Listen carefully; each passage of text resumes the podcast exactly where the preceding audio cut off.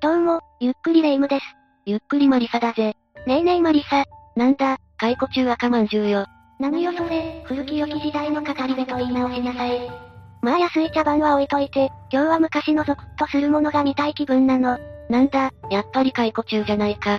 むむむ、じゃあ今回は、昭和の不気味すぎる心霊写真9000パート3を紹介しよう。いいわね、昔の心霊写真独特の、ジメッとしてガサッとした雰囲気がたまらないのよ。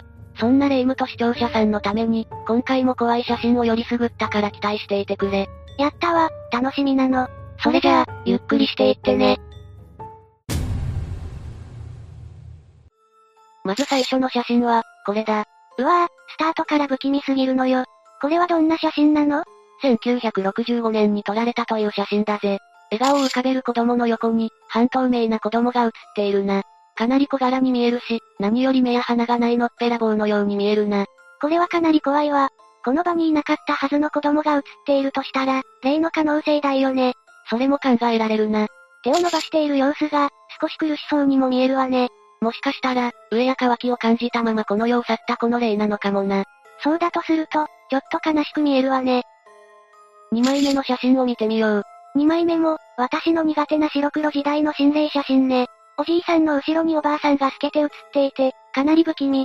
これはどんな写真なの昭和40年頃に撮られたそうだよ。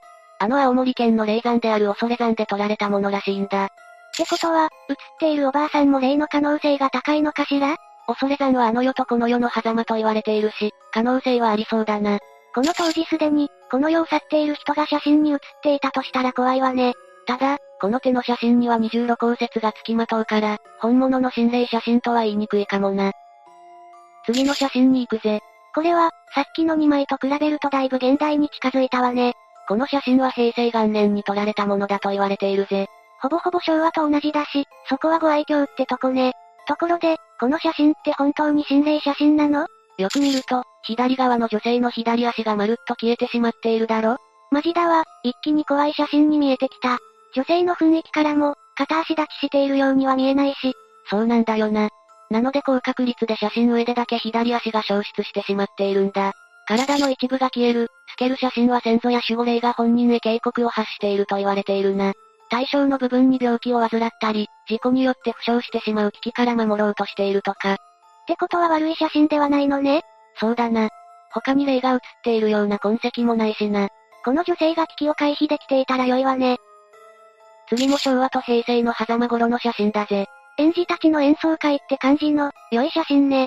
そうなんだけど、ある場所に幽霊が写っているせいで恐怖の写真となった一枚なんだ。あ、中央の女の子の背後に顔のようなものが写ってるわね。そうなんだ、大正解だぜ。残念なことに、この写真にどんな背景があったのか、霊の正体などは謎なんだ。ただ私的には、園児たちと同い年で亡くなったこの霊なんじゃないかと思うぜ。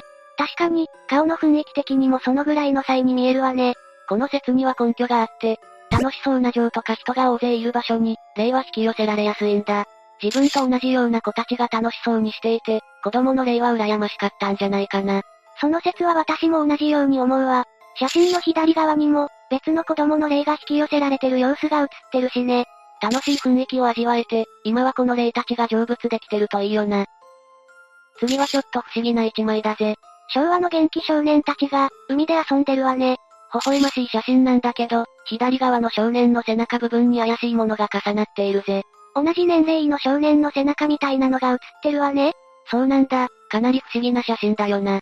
これはどんな意味がある写真なのかしら詳細な情報はなく考察になってしまうが、2パターン考えられるかなと思うぜ。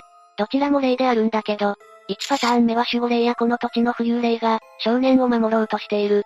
溺れかけた人が、人の形をした何かに助けられた話ってのは結構聞くからな。それだったら、とても良い例だと言えるわね。 2パターン目は、悪い例で少年を海に引きずり込もうとしている。過去に水難事故で亡くなった人の霊が、仲間に引き込もうと手招きしていたなんて事例もあるしな。そのパターンだったらかなり怖いわね。私的には、どっちとも言えない気がしてるわ。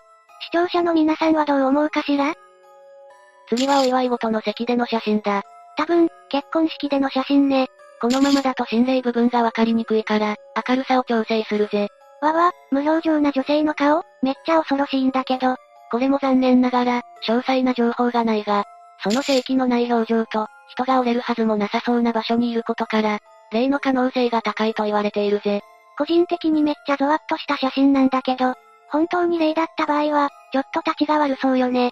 祝いの席にこんな雰囲気の霊がなぜ映るのか、疑問だよな。けどこの女性の顔には、フェイク説や偽物説もあるのは事実だぜ。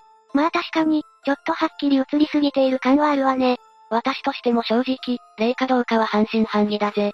けど生身の人間だったら、ここまで正気がないことの説明がつかないし、ウィッグや作り物だとしたら、結婚式の場にこんな不気味なものが置かれることってあるのかそう言われると、本当に不可思議すぎる写真ね。次の写真に行こうか。おばあ様たちの微笑ましい集合写真ね。どんな写真かの詳細は不明なんだが、心霊写真の可能性が高い一枚だ。少しわかりにくいが、画面中央あたりのありえない位置に腕が映っているんだ。あ、本当だわ。青白くて、小柄な女性の手っぽく見えるわね。そうだな。そしてこの位置に腕が来るような場所に、人はいないのがわかると思う。そうね。これはかなり本物の心霊写真っぽそうな気が。憶測にはなるけど、あまり悪そうな例には見えないので、そこは安心かな。それは良かった。けど、幽霊さんもどうせ映るなら手だけじゃなくて全身や顔も映ればいいのにね。昭和の心霊写真にそういうことを突っ込むのは、やぼってもんだぜ。それじゃあ、次の写真だな。ぎゃあ、なんこれ子供が遊んでいるところだと思うけど、顔が消えて、赤いもやみたいなのがまつわりついてるわね。そうなんだよな。これは単なる撮影ミスでは片付けられない気がしないかうん、完全に心霊写真と言えると思う。まじまじと見ると、本当に気味の悪い写真ね。けど、どうしてこんな写真が撮れてしまったのかしらなんでも、土地の神様からの警告ということらしいぜ。この家族は、土地の神様に断りなく自宅を建ててしまったそうだよ。しっかりと地鎮祭を行わかったのかもね。そうかもしれないな。例に漏れず赤色のオーラが映る心霊写真は危険だからな。写真主がこの後、しっかりと対処していることを願いたいぜ。これで最後の写真だな。これはとある小学校で撮られた記念写真だぜ。図書委員的な子たちかしらいい写真だし、心霊写真には見えないな。一見そう見えるかもしれないけど、前から3列目の単発の男子生徒の右側を見てくれ。うわぁ、めっちゃ怖い人影が2人分も映ってる。そうなんだ。撮影時にはこんな子たちはいなかったらしいぜ。じゃあ、この子たちは一体なんでも、この図書館には二人姉妹の霊が出るという噂があったらしいんだ。図書館に五くじ爆霊ではと言われているんだと。じゃあ、その霊が写真に写っちゃったってことね。その可能性が高そうだな。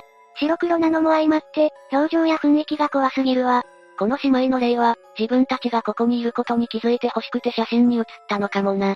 そう聞いちゃうと、ちょっと悲しそうに見えてくるわね。結構昔の写真だし、今はこの霊が成仏できてるといいな。ということで以上が、昭和の不気味すぎる心霊写真9000パート3だったぜ。これが私たちの求めてる心霊写真感があったけど、不気味なものが多すぎたわね。そうだな。昭和の画質が悪い写真だからこその続々感を味わえたな。また近いうちに、昭和や平成初期頃の心霊写真、心霊映像の特集をやっていきたいと思うぜ。やったわ、動画作成頼んだわよマリサ。いい加減、霊夢も何か手伝ってくれよ。それじゃあ、今日の動画はここまでだ。考察や感想など、コメントたくさんお待ちしてるわ。最後までご視聴ありがとうございました。